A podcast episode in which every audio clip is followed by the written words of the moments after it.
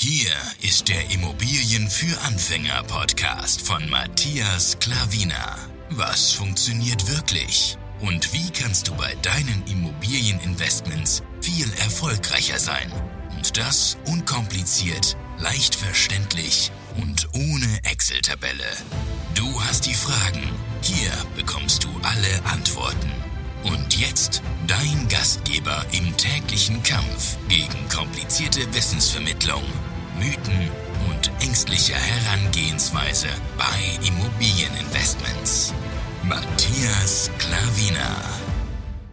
Hallo und herzlich willkommen zu einer neuen Podcast-Folge. Ich habe wieder einen tollen Artikel für euch.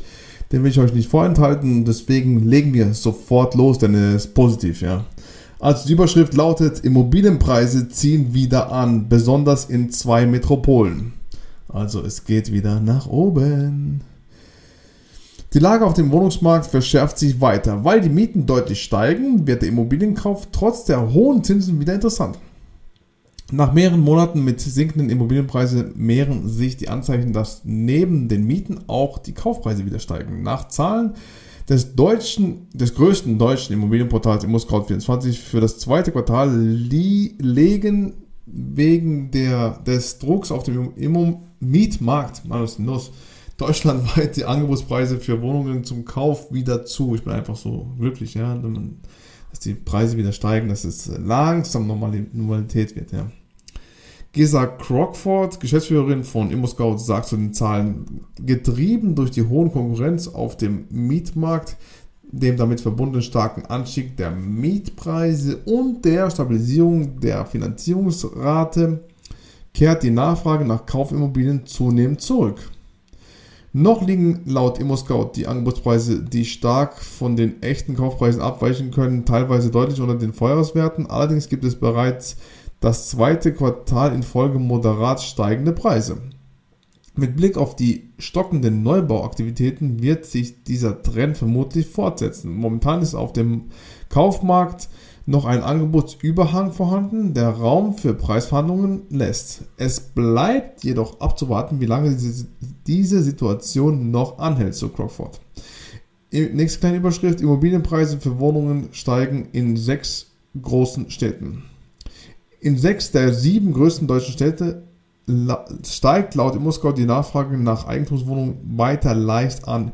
In den größten deutschen Stadt Berlin liegt die Nachfrage schon wieder über dem Vor-Corona-Niveau und auch in der zweit- und drittgrößten Stadt Hamburg und München ist sie wieder annähernd auf dem Niveau von Ende 2019. Die Nachfrage nach Bestandswohnungen ging im zweiten Quartal nur in Düsseldorf leicht zurück, sowie in Frankfurt bei Neubauwohnungen. Auch die Nachfrage nach Einfamilienhäusern ist in allen Metropolen deutlich gestiegen. Das höchste Plus verzeichnet laut ImmoScout Bestand Einfamilienhäuser in München mit knapp 21 Prozentpunkten gegenüber dem Vorquartal. In Köln und Düsseldorf verzeichnen, verzeichnen die Angebotspreise für Eigentumswohnungen mit 1,2 bis 1,4 Prozent sowohl im Neubau als auch im Bestand die deutlichste Preisentwicklung unter den Metropolen. Trotz der positiven Entwicklung liegen die Angebotspreise in Köln für Bestandswohnungen noch 4,1% und für Neubauwohnungen 1,7% unter den Vorjahrespreisen.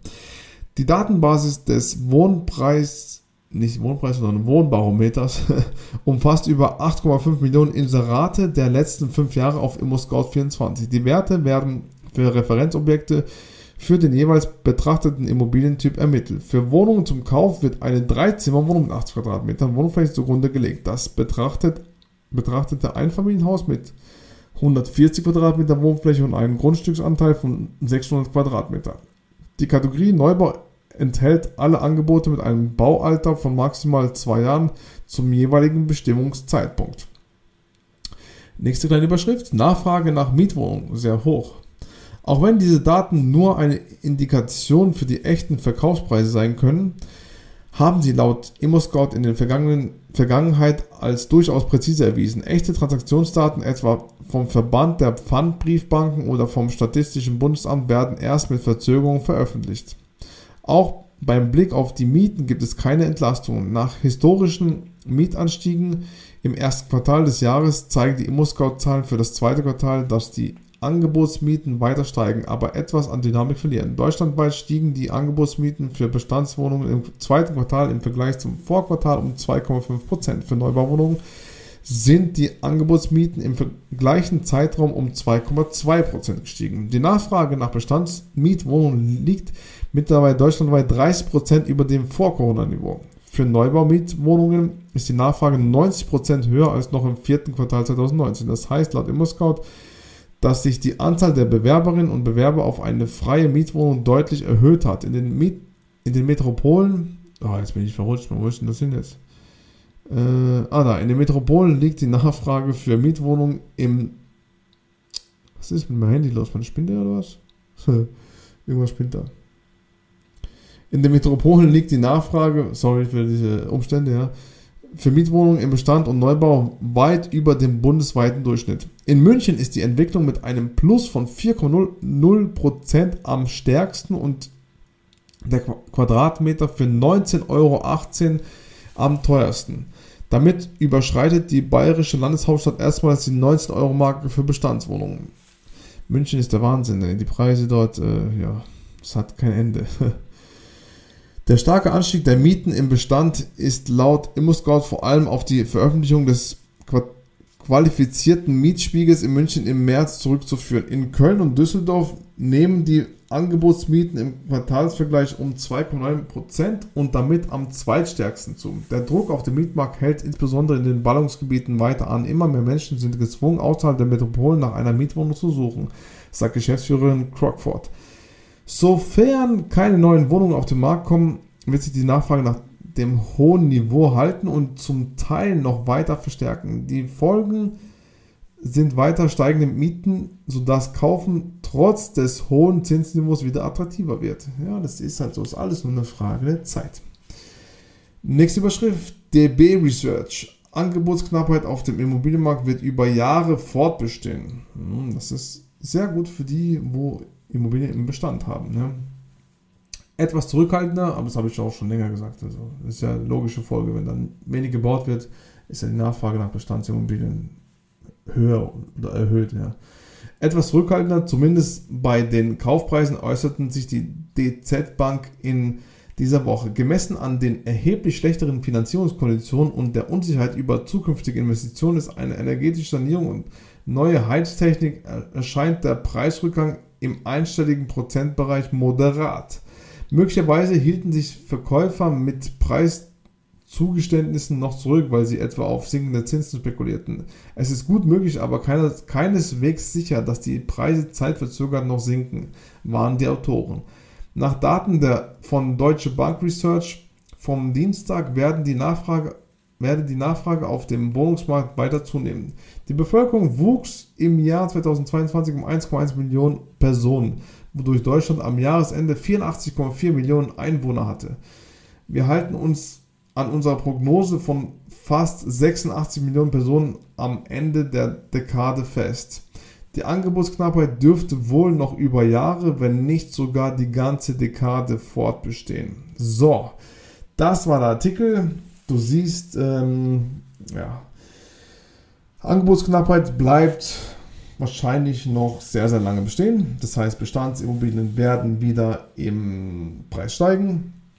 Die Mieten steigen, weil auch Knappheit ist, weil keine neue dazukommen. Also wieder äh, neu dazu für, zum, zur Miete oder neu dazu zum äh, Kaufen. Deswegen wird Bestand alles verteuert werden und ja, so ist der normale Zyklus. Ist alles normal und ähm, ja, nichts anderes, denke ich, wird passieren, außer diese These.